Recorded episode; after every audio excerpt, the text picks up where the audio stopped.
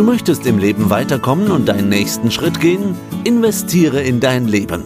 Der Podcast für mehr Rendite in deinem Leben. Mein Name ist Peter Heinrich aus dem Börsenradiostudio B. Herzlich willkommen zu diesem Podcast. Heute geht es um Kommunikation. Ja, Kommunikation, ja, wir sind in der Lage, die Distanz zum Mond zu überwinden, aber nicht in der Lage, die Distanz teilweise zu unseren Kollegen, Nachbarn, Kunden, Hörern, Ehepartnern zu überwinden. Unsere Gäste sind heute Michael Sporer, bekannt auch aus dem Bayerischen Rundfunk, zum Beispiel aus dem Fernsehen von der Sendung Wir in Bayern. Herr Sporer, grüße Sie. Grüße Sie, Herr Heinrich. Ja, und dann haben wir Herrn Wolfgang Jutz, Vermögensverwalter von Credo Management, Vermögensmanagement aus Nürnberg. Es ist ja auch Ihr Podcast, Herr Jutz. Grüße nach Nürnberg. Ja, herzlich willkommen. Herzliche Grüße auch von mir. Herr Sporer, Sie sind Moderator, Sprecher. Ob die Presenting Voice der Sky Champions League oder Station Voice, Off-Stimmen von ARD, Pro7 Sat1 und so weiter und so fort. Und natürlich auch Werbespot-Sprecher. Zudem sind Sie Kommunikations- und Rhetoriktrainer. Da kommen wir gleich noch dazu. Was ist denn so Ihr Lieblingsspot oder Ihre Lieblings-Station Voice momentan? Das ist tatsächlich eine gute Frage. Was ist mein Lieblingsspot? Der, den ich tatsächlich von mir selbst gerne höre, ist eine Dokumentation. Es ist keine Station Voice oder es ist kein, kein Werbespot, sondern es ist eine Kurzdokumentation über Südafrika. Und die ist mir gut gelungen. Vielleicht liegt es auch darin, dass ich Südafrika so sehr liebe, aber da höre ich mich selber gerne. Und ansonsten habe ich eine große Liebe zu meiner Heimat. Deswegen mag ich auch äh, Spots, die ich in Bayerisch einsprechen kann, sehr gerne. Ich bin die aktuelle Stimme der Hofpfisterei und diese Spots dort gefallen mir auch ganz gut. Ja, und wer mehr hören möchte von Ihnen, der kann ja mal bei Ihnen bei der Webseite nachschauen. Ja. michaelsporer.com und da gibt es auch etliches zu hören. Ja, unser Thema heute ist ja Kommunikation. Sie sind ja auch Kommunikations- und Rhetoriktrainer. Ja. Rhetorik und Kommunikation, die sind ja nahe verknüpft. Ihr Schwerpunkt ist Kommunikation. Warum ist Ihnen dieser Bereich so wichtig und wo trennen Sie Rhetorik und wo beginnt Kommunikation? Was ist der Unterschied? Ich weiß nicht, ob es da eine Trennschärfe gibt. Kommunikation und Rhetorik hängt natürlich eng miteinander zusammen. Sagen wir mal so, die Rhetorik ist der Feinschliff der Kommunikation. So würde ich es jetzt in der Kürze umschreiben. Aber ansonsten ist Kommunikation ein wichtiger Bestandteil unseres Lebens, der nicht aus unserem Alltag wegzudenken ist. Also ich glaube, dass Kommunikation die Basis des menschlichen Zusammenlebens bildet. In jeder zwischenmenschlichen Beziehung läuft bewusste oder auch unbewusste Kommunikation ab, von der sich kein Mensch lösen kann. Also ich sage, unser ganzes Leben ist Kommunikation und Paul Watzlawick, der Kommunikationsforscher aus Österreich, hat gesagt, man kann nicht nicht kommunizieren. Ein häufig bemühter Satz, hinter dem stehe ich sehr. Ich glaube, dass jedes Verhalten, das wir an den Tag legen, kommunikativen Charakter hat. Wir verhalten uns ständig in irgendeiner Form und Verhalten hat kein Gegenteil. Versuchen Sie mal, äh, Herr Heinrich, sich nicht zu verhalten. Da werden Sie Schwierigkeiten haben. Und deswegen kommunizieren wir ständig und andauernd mit allem, was wir tun und was wir sagen. Und wenn Sie Kommunikationstrainings machen, was tun Sie da? Wer kommt zu Ihnen? Da kommen unterschiedlichste Menschen zu mir. Es sind Privatmenschen oder Firmenkunden, die ihre Mitarbeiter oder ihre Chefs zu mir schicken. Sie werden lachen, weil wir beim Börsenradio sind. Also mein größter Kunde ist eine Bank beispielsweise. Die schicken alljährlich ihren kompletten Führungskräftenachwuchs zu mir in Tagestrainings, wo wir über unterschiedlichste Themen uns austauschen und versuchen, die Menschen in ihrer persönlichen Entwicklung und in ihrer Kommunikation nach, nach vorne zu bringen. Natürlich ist es immer sehr individuell, um was es geht wenn sich die Grundstrukturen der Kommunikation äh, oder Kommunikationsprobleme natürlich ähneln. Aber es gibt immer sehr individuell abgestimmte Konzepte, wo der Kunde eben seine Bedürfnisse äußert und daraufhin das Konzept des Trainings dann maßgeschneidert wird. Das ist ein Tagestrainings. Wenn es natürlich Einzelcoachings sind, dann kommen die Menschen zu mir und sagen mir sehr konkret, worum es ihrer Meinung nach geht, wobei sich das dann häufig im Laufe des Coachings ändert. Man kommt am Ende zum Schluss, dass ganz andere Gründe oder, oder Dinge da im Argen liegen als das, was mhm. ursprünglich angenommen wurde. Und wie sind Sie eigentlich drauf gekommen, da in diesem Bereich tätig zu sein? Ja, das ist eine, eine etwas längere Geschichte, aber ich versuche sie kurz zu machen. Ich bin als Moderator tätig und da nicht nur im Fernsehbereich, sondern natürlich auch viel für Firmenveranstaltungen, für Galas oder, oder Firmenjubiläen oder sowas. Und da passiert es natürlich häufig, dass Sie als derjenige, der durch die Veranstaltung führt, den Chef eines Unternehmens oder den äh, Vertreter dieses Unternehmens oder wen auch immer auf die Bühne holen müssen. Und der hat dann dort seinen großen Auftritt. Das ist der Wunsch. Sieht aber in der Realität häufig anders aus. Ich habe also erlebt, wie Menschen, die wirklich große Unternehmen leiten, auf einer Bühne standen und dort eingegangen sind wie die Mehlprimeln. Und das war für mich furchtbar zu erleben, weil diese Menschen ja durchaus ja, offensichtlich große Fähigkeiten haben, sonst könnten sie nicht so ein Unternehmen leiten. Aber in dieser Sekunde war es so, dass sie ihren ganzen Zauber, ihr ganzes Charisma, das sie vorher hatten, verloren haben auf dieser Bühne. Und das habe ich häufig erlebt. Und ich wollte diesen Menschen einfach helfen. Ich wollte, dass denen das nicht mehr passiert. Und deswegen habe ich gesagt, ich versuche das Wissen, das ich über die Jahre in autodidaktischer Form auch mir angeeignet habe, theoretisch auch noch zu unterfüttern. Habe eine Coach- und Trainerausbildung gemacht zum systemischen Management-Coach und kann seither den Menschen in ihrer Entwicklung dort weiterhelfen. Das war der Ursprung der ganzen Geschichte. Spannende Geschichte, wie dem Mehlprimel. Ja, ich glaube, da fallen mir auch viele Geschichten dazu ein.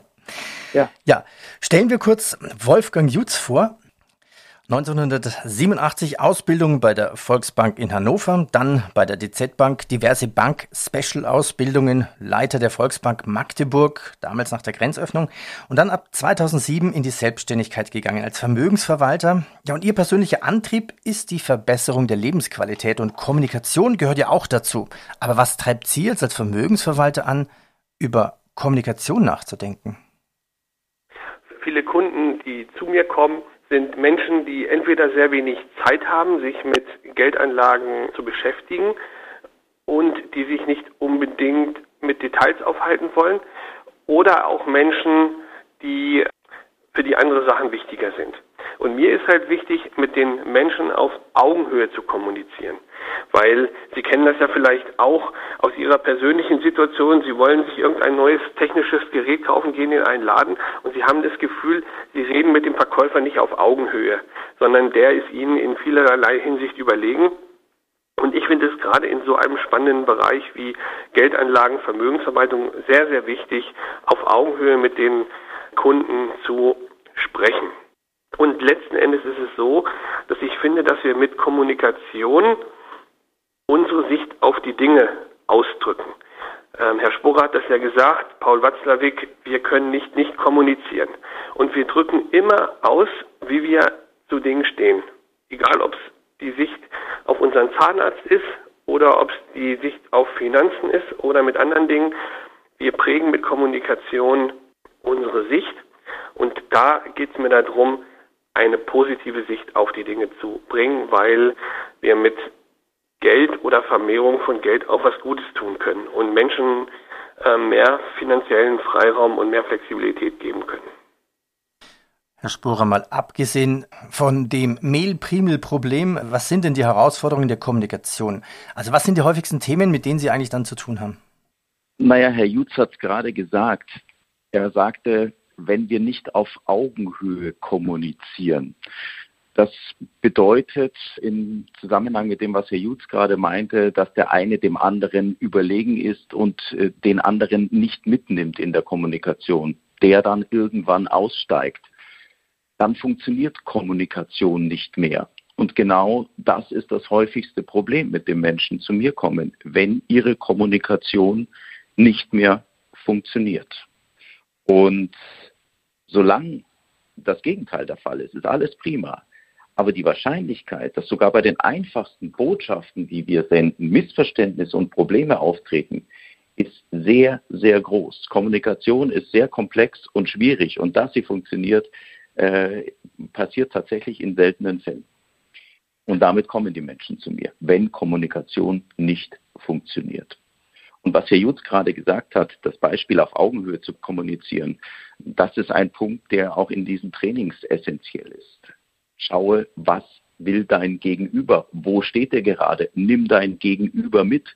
Versuche eben diese Augenhöhe zu schaffen, wenn sie nicht besteht. Genau darum geht es zum Beispiel. Steigen wir ein in die Welt der Beispiele. Ich glaube, dadurch wird es am, am besten klar.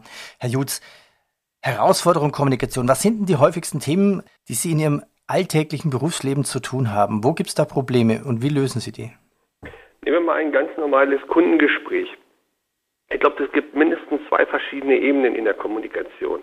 Die eine Ebene ist die fachliche Ebene, dass ein Kunde kommt, eine Geldanlage haben möchte oder wissen möchte, wie seine Geldanlage sich entwickelt hat. Und dann fängt der Berater oder Menschen fangen dann halt an zu erzählen, weil sie sich auf der fachlichen Ebene auskennen und erzählen über Wertpapiere, über Renditen, über alle möglichen Details.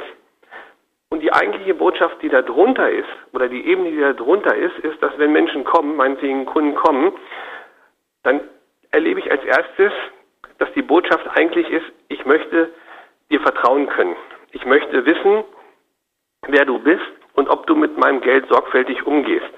Oder ich will dich testen. Ich möchte wissen, ob wenn ich dir mein Geld gebe, ob das wirklich in guten Händen ist. Und wenn ich auf dieser fachlichen Ebene bin, wo ich mich im Grunde genommen auskenne und wohlfühle, laufe ich meistens mit zu viel Fachwörtern, zu viel Begriffen an dem eigentlichen Kern vorbei, weil der Kunde dann in dem Moment möglicherweise ratlos bleibt, weil seine darunter liegende Frage nicht beantwortet wird. Und wenn es mir gelingt, und das ist mein Ziel, den Kunden mitzunehmen und zu sagen, was möchtest du denn wissen? Und da geht es oft um charakterliche Fragen. Bist du ehrlich? Also sind, sind deine Gebühren fair? Gehst du offen und ehrlich mit mir um? Oder wie geht es in Krisenzeiten, wenn es mal runtergeht? Wie wirst du dann handeln? Das sind nämlich die eigentlichen Fragen, die die Menschen beschäftigen, die sie sich aber nicht trauen, auszusprechen. Nehmen wir ein anderes Beispiel. Wenn ich versuche, eine Frau kennenzulernen bei einem Datinggespräch, dann werde ich auch nicht anfangen und sagen, also ich habe so viel Immobilien, so viel Geld, Altersvorsorge, das ist alles für dich gesichert, sondern letztendlich geht es ja auch um eine andere Frage. Es geht eine Frage, ob ich den anderen Menschen emotional erreiche und ob eine Verbindung entsteht und ob da mehr draus werden kann. Und so ähnlich ist es halt auch im Anlagegespräch oder im Kundengespräch. Da geht es halt nicht um diese Art von persönliche Nähe, aber es geht auch um eine Art von Nähe, um eine Art von Verbindung, nämlich um die Frage, kann ich dir vertrauen? Und ich glaube, wenn ich das in dem Moment erkannt habe, dann laufen die Gespräche halt anders ab. Und mir hat mal ein Kollege gesagt, ja, du redest ja viel zu wenig über die fachlichen Sachen, weil ich glaube, darum geht's auch gar nicht. Wir Menschen sind nur in der Lage, eine bestimmte Anzahl von Details aufzunehmen. Und wenn diese entsprechenden Details oder diese Fragen geklärt sind, dann geht es darum, dass ich mich darum kümmere oder mich bemühe, diese Vertrauens- und Beziehungsebene zu erreichen. Das finde ich jetzt schon sehr interessant. Jetzt gebe ich den Spielball an Herrn Sporrer zurück. Dieses Ziel, was der Herr Jutz hat, gut zu kommunizieren. Seine Ziele hat er ja jetzt berichtet. Aber wenn Sie jetzt im Training sind und Herrn Jutz trainieren müssten, wie würden Sie ihm helfen? Also, was sind so die typischen Missverständnisse in der Kommunikation und wie würden Sie es lösen? Also nach dem, was Herr Jutz gerade gesagt hat, habe ich den Eindruck, dass er in einem Training auf jeden Fall schon mal auf der fortgeschrittenen Ebene mitspielen würde. Denn die Gedanken, die Herr Jutz sich macht, machen sich die wenigsten Menschen zum Thema Kommunikation. Er hat ja gerade auch schon unterschieden zwischen der Sach- und der Beziehungsebene, dass unter einem ganz normal formulierten Satz also kann so, einfach wie sein wie Herr Heinrich, ich liebe Ihre Podcasts beispielsweise. Da liegt neben dieser Sachinformation noch eine Beziehungsebene drunter. Das war die zweite Ebene, von der Herr Jutz gesprochen hat. Und je nachdem, wie ich diesen Satz formuliere, werden Sie merken, ob da echte Wertschätzung dahinter steht oder arrogante Ablehnung. Wenn ich sage, Herr Heinrich, ich liebe Ihre Podcasts. Oder ich sage, Herr Heinrich, ich liebe Ihre Podcasts da merken Sie schon, dass durch die unterschiedliche Betonung eine, eine völlig unterschiedliche Aussage dieses Satzes gemacht wird. Und wenn ich, ich, ich nehme den zweiten schaue, Satz. ich kaufe den zweiten. Ähm, wenn Sie also, wenn Sie also äh, mitbekommen, dass es so etwas wie eine Sach- und eine Beziehungsebene gibt, ist schon mal viel gewonnen. Und dann ist eben die Frage, und das würde ich mit dem, mit dem Herr Jutz wahrscheinlich machen, versuchen, ihn noch mehr darauf zu trainieren und zu schulen, zu merken, was sein Gegenüber wirklich, wirklich will. Und das mit Fragen herauszuarbeiten mehr in der Präsenz zu sein und zu spüren, welche Bedürfnisse hat mein Partner. Und wenn wir jetzt über dieses extrem sensible Thema der Geldanlage sprechen, 100 Punkte, genau das ist es, worum es geht. Es geht um Vertrauen und um nichts anderes. Da ist jemand, der meiner Früchte Arbeit verwaltet. Und natürlich brauche ich nichts anderes als Vertrauen. Der kann mir Fachchinesisch erzählen, so viel er will. Interessiert mich alles nicht. Wenn ich am Ende rausgehe und sage, ich habe fünf Vermögensverwalter getroffen, aber der eine, der Jutz, der hat mir zugehört. Der hat verstanden, worum es mir geht, als ich ihm meine Situation erzählt habe. Dann werde ich zu Herrn Jutz gehen, auch wenn fünf Leute wahrscheinlich sehr ähnliche oder fast identische Produkte anbieten. Es geht darum, diese Vertrauensbasis zu schaffen und jetzt kommt noch eine Erweiterung. Nicht nur Vertrauen zu versprechen und zu schaffen, sondern dieses Vertrauen, dieses Versprechen auch einzulösen und zu halten. Und wenn ich jetzt Herrn Jutz frage, ob das seine Geschäftsphilosophie ist, dann bin ich relativ sicher, dass er mir zustimmen wird. Nicht nur Vertrauen schaffen, sondern dieses Vertrauen auch über die Jahre zu beweisen, um die Kunden auch bei sich zu halten. Oder Herr Jutz, gehe ich falsch in der Annahme, dass das Ihr Ziel ist? Genau, das ist genau das Ziel. Und das gilt sowohl in der Kundenbeziehung als auch in der persönlichen Partnerschaft.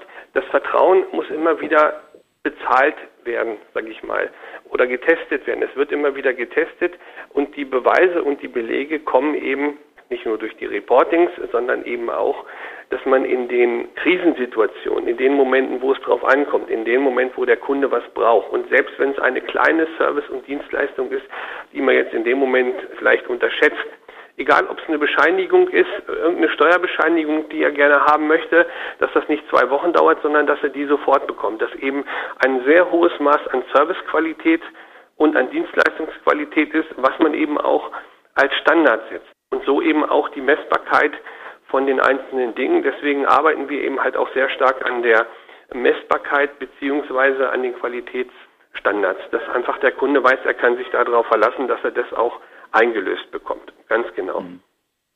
Missverständnisse in der Kommunikation. Herr Sporer, was ist in Ihnen schon aus Ihrem echten Leben passiert? Vielleicht hätten Sie da noch ein Beispiel. Und wie haben Sie es gelöst? Puh. Missverständnisse in der Kommunikation passieren ständig und andauernd.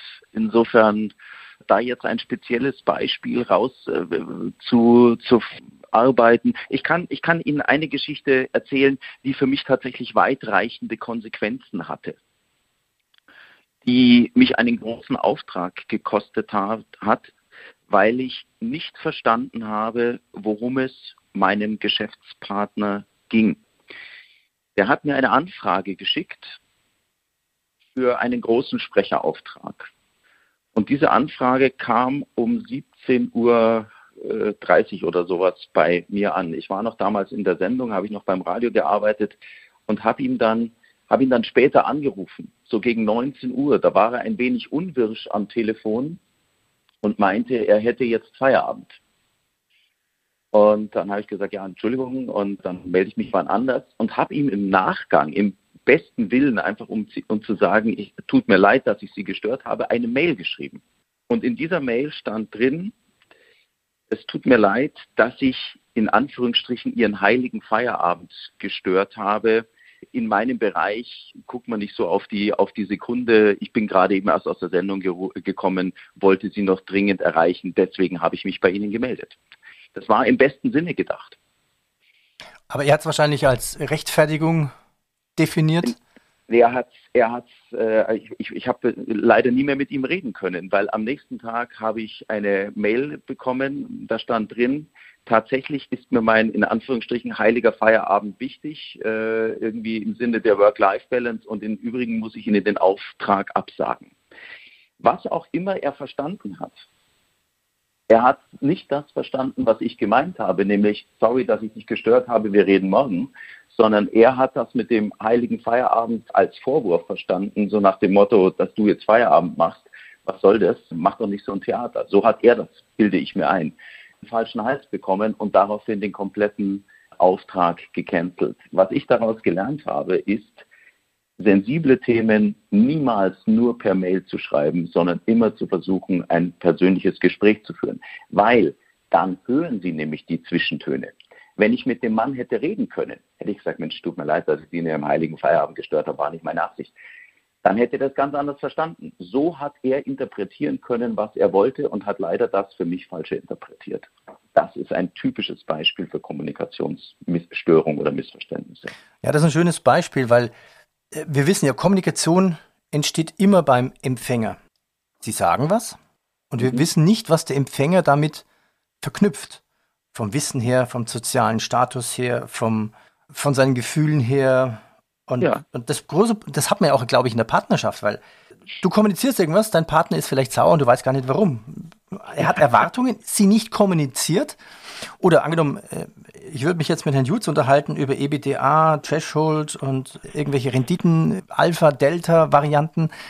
Wenn Sie das nicht wissen, wissen Sie nicht, wovon wir reden wahrscheinlich. Also Kommunikation besteht immer beim Empfänger, aber woher weiß ich das, was er jetzt empfangen hat? Absolut richtig. Das wissen Sie nicht. Und genau darin besteht die Problematik. Also wenn ich da noch mal kurz einhaken darf, Sie haben gesagt, das passiert oftmals im privaten Bereich. Ich bin froh zu hören, dass es nicht nur mir so geht. Aber wenn wir uns, wenn wir uns anschauen, es gibt ein Kommunikationsmodell von Schulz von Thun, der sagt, eine Nachricht hat vier Seiten. Die Sachebene, die Beziehungsebene, die sogenannte Selbstoffenbarung und den Appell. Und auf all diesen Ebenen kann Kommunikation quasi gestört werden. Ich gebe Ihnen wirklich ein einfaches Beispiel, das äh, zahlt sehr auf das ein, was Sie gerade gesagt haben. Mann und Frau sitzen beim Abendessen. Ja, sie hat gekocht. Der Mann sieht irgendwelche Kapern in der Soße und fragt, was ist denn das Grüne in der Soße? Er meint auf den verschiedenen Ebenen, Sachebene, da ist was Grünes. Die sogenannte Selbstoffenbarung sagt, ich weiß nicht, was das ist. In der Beziehungsebene sagt er, Frau, du wirst es wissen. Und der Appell, sag mir, was es ist. Und jetzt kommt die Frauenseite. Die Frau versteht den Mann auf den verschiedenen Ebenen folgendermaßen. Sachebene, da ist was Grünes, das deckt sich noch. Selbstoffenbarung, mir schmeckt das Essen nicht. Beziehung, du bist eine miserable Köchin und Appell, lass das nächste Mal das Grüne weg. Und die Frau antwortet gereizt, mein Gott, wenn es dir hier nicht schmeckt, dann kannst du ja woanders essen gehen. Und schon haben Sie das, was Sie gerade eben beschrieben haben, in einem Beispiel. Ja. Herr Jutz, haben Sie auch so ein Beispiel? Sie diskutieren mit Kunden, aber mit aus irgendeinem Grund, sie kommen mit dem Kunden nicht klar. Sie können ihn nicht öffnen, weil der vielleicht was anderes versteht oder der vielleicht auch andere Sorgen hat, aber nicht bereit ist jetzt mit einem neuen Fremden. Sie sind ja erstmal fremd wahrscheinlich im Vertriebsgespräch und können ihn nicht öffnen? Stimmt, das, das Beispiel gibt es häufig. Eine der häufigsten fehlinterpretierten Worte in dem Zusammenhang ist der Begriff Risiko. Wir kommen viel zu schnell zu dem, zu dem Begriff Risiko. Und bei Risiko verstehen auch die Menschen unterschiedliche Dinge.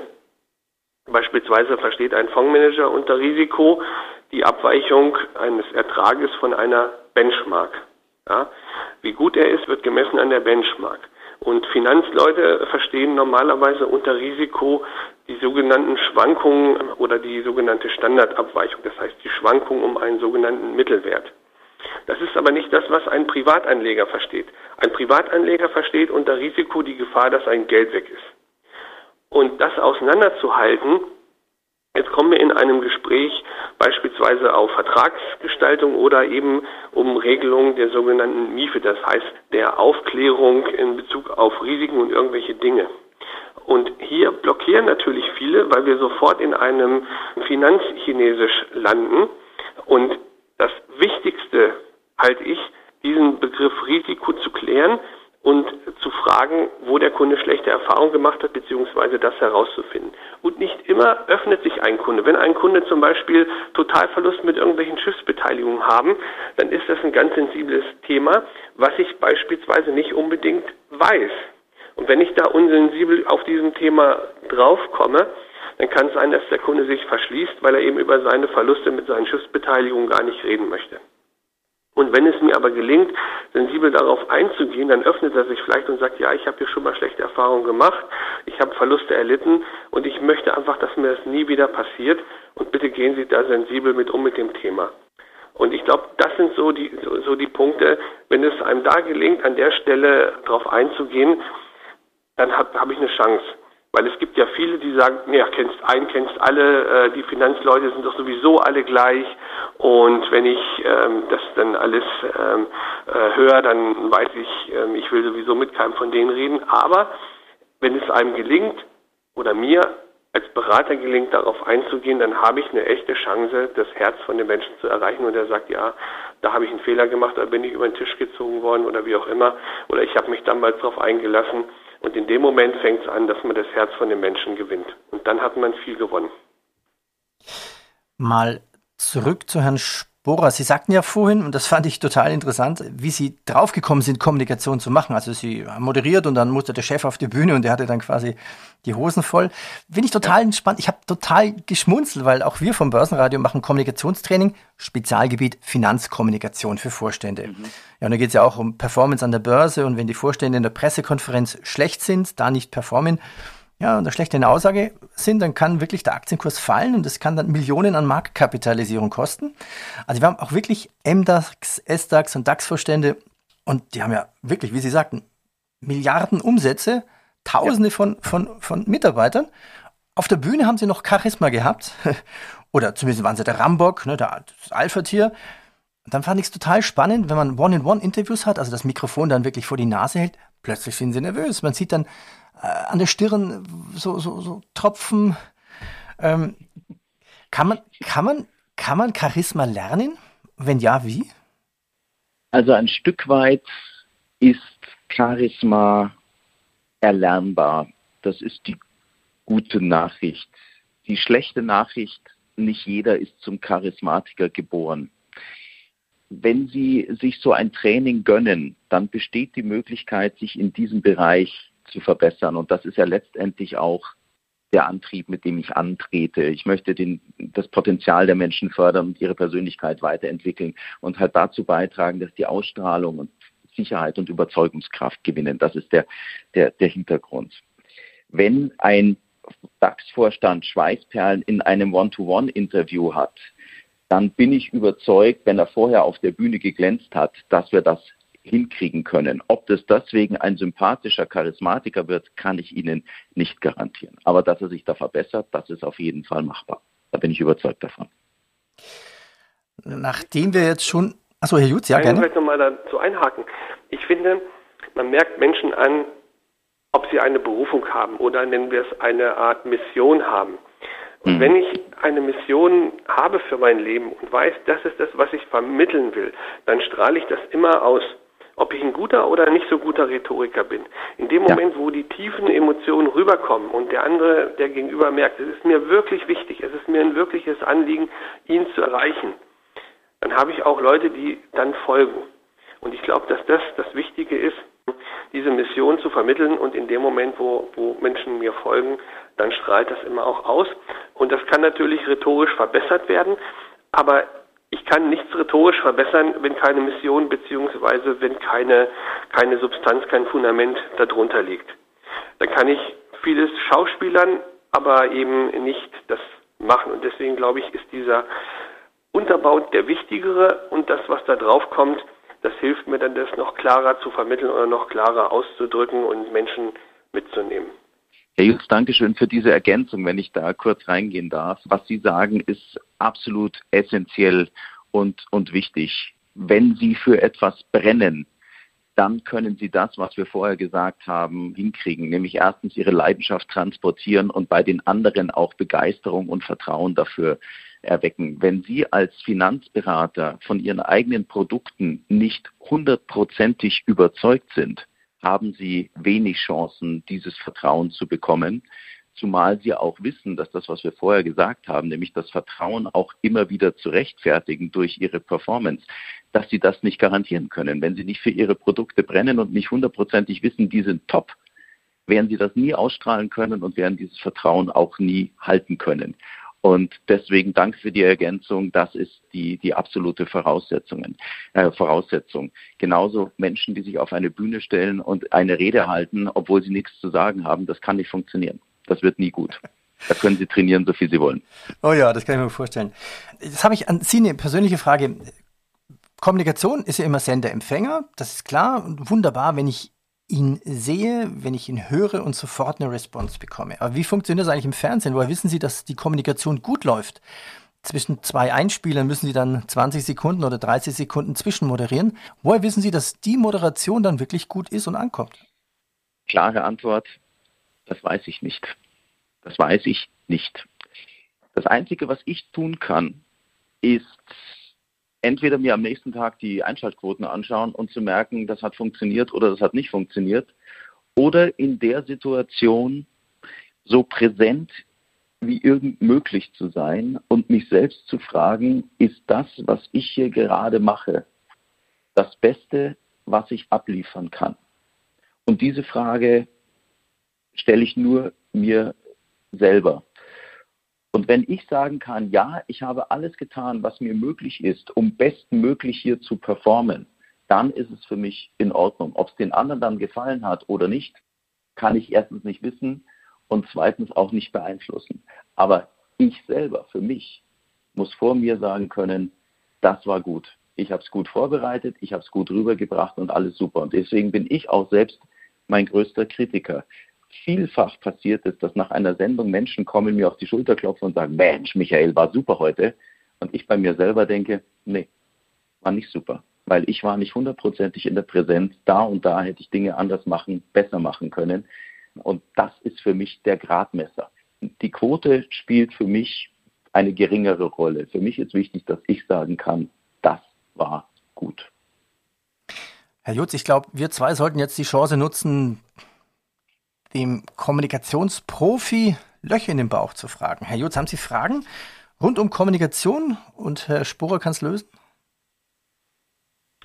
Also meine wichtigste Frage ähm, in diesem Bereich ist, wie gelingt es Ihnen, Herr Sporer, sich aus einer, sagen wir mal, schwierigen Kommunikationssituation so zu befreien, dass es ihm gelingt, wie von außen drauf zu schauen. Weil in dem Moment, wo ich selber emotional in einer Situation drin bin, gelingt es mir nicht, den anderen wirklich zu erreichen, weil ich zu stark bei mir selbst bin. Sie kennen das mhm. vielleicht auch. Sie haben eine Fernsehserie gesehen, beispielsweise zuletzt kam jetzt Kudam 63. Und wenn Sie mhm. von außen auf die Situation raufschauen, auf die Konflikte, die da sind, sagen Sie, Mensch, ist doch klar, dass, dass der mit der nicht zusammenpasst und dass der viel besser zu dem passt oder, oder wie auch immer. Oder dass das so ausgeht. Und in dem Moment, wo Sie aber selber in der Situation drin sind, ist es so schwer, sich da rauszulösen. Und ja. dann denke ich, es, es macht einfacher, von außen auf die Situation oder wie von außen drauf zu kommen, drauf zu schauen und das fällt mir manchmal schwer, weil ich dann doch emotional sehr stark verhaftet bin oder mich angegriffen oder verletzt oder wie auch immer fühle und da wünsche ich mir einfach noch mehr Hilfestellung. Ähm, das, was ich habe vorhin schon gesagt, Sie sind in, einem, in, meiner Wahrnehmung auf einem sehr hohen Reflexionsgrad, Herr Jutz. Denn das, was Sie beschreiben, hat sehr stark mit dem Begriff der Präsenz zu tun, den ich vorhin schon mehrfach ins Spiel gebracht habe. Für mich bedeutet Präsenz in der Kommunikationssituation genau das, was Sie sagen, in der Lage zu sein, von außen die Situation zu betrachten und mir darüber selbst bewusst zu werden, was passiert in dieser Situation gerade. Und diesen Prozess möglichst neutral zu gestalten und durch dieses von außen draufschauen auf die Situation, es zu schaffen, Handlungsoptionen in der Situation zu generieren, neutral, das ist die große Kunst und die hohe Schule. Und wenn Sie fragen, wie schaffe ich das? Erstens, das Bewusstsein dafür zu, zu generieren, dass es überhaupt so etwas gibt, so eine Situation, wie Sie sie gerade geschildert haben. Die Bewusstheit ist das Erste und das Zweite ist viel, viel üben. Jedes Mal wieder zu merken, hey, ich lasse mich gerade von meinen Emotionen mitreißen. Nein, sei neutral, versuche jetzt nicht nach festgefahrenen Mustern aus der Emotion heraus zu reagieren, sondern versuche Handlungsoptionen zu schaffen, die emotionsneutral sind. Das ist eine ganz, ganz große Übungsgeschichte und die Übung kommt, nachdem ich überhaupt erstmal das Bewusstsein dafür entwickelt habe. Das haben Sie bereits und jetzt heißt es wirklich üben, üben, üben. Und damit sind wir bei einem entscheidenden Punkt. Kommunikation passiert nicht mal eben im Vorbeigehen. Eine Verbesserung der Kommunikation ist ein wirklich intensiver Lernprozess, der viel, viel Zeit in Anspruch nimmt. Und Sie werden nie fertig, leider. Sie werden nie fertig. Ja, also bevor wir unseren Podcast fertig machen, habe ich vielleicht doch noch eine Frage. Kommunikation verändert ja die Stimmung. Und jeder hat ja eine andere Stimmung, so eine Mut. Man sagt ja, man ist in the mood. Wenn ich jetzt weiß, mein Arbeitskollege hat gerade einen Trauerfall, dann ist mir das ganz klar und allen Menschen ist das klar. Dann werde ich jetzt mit Sicherheit hier nicht die Witze reißen und, und äh, hier in der Nebenabteilung lustig lachen, sondern auch ein bisschen versuchen, auf das Niveau des Trauernden mich so ein bisschen einzulassen. Dieser Mensch befindet sich in einer anderen Welt. Da ist es, glaube ich, jedem klar. Aber ich weiß ja nie, wenn ich jetzt auf jemanden treffe, was ist mit dem gerade? Welche Stimmungslage hat er? Hat den Bus verpasst? Hat er Ärger mit den Kindern? Hat er Sorgen, irgendwas nicht bezahlen zu können? Ist sein Auto kaputt? Also so eine emotionale Stresslage.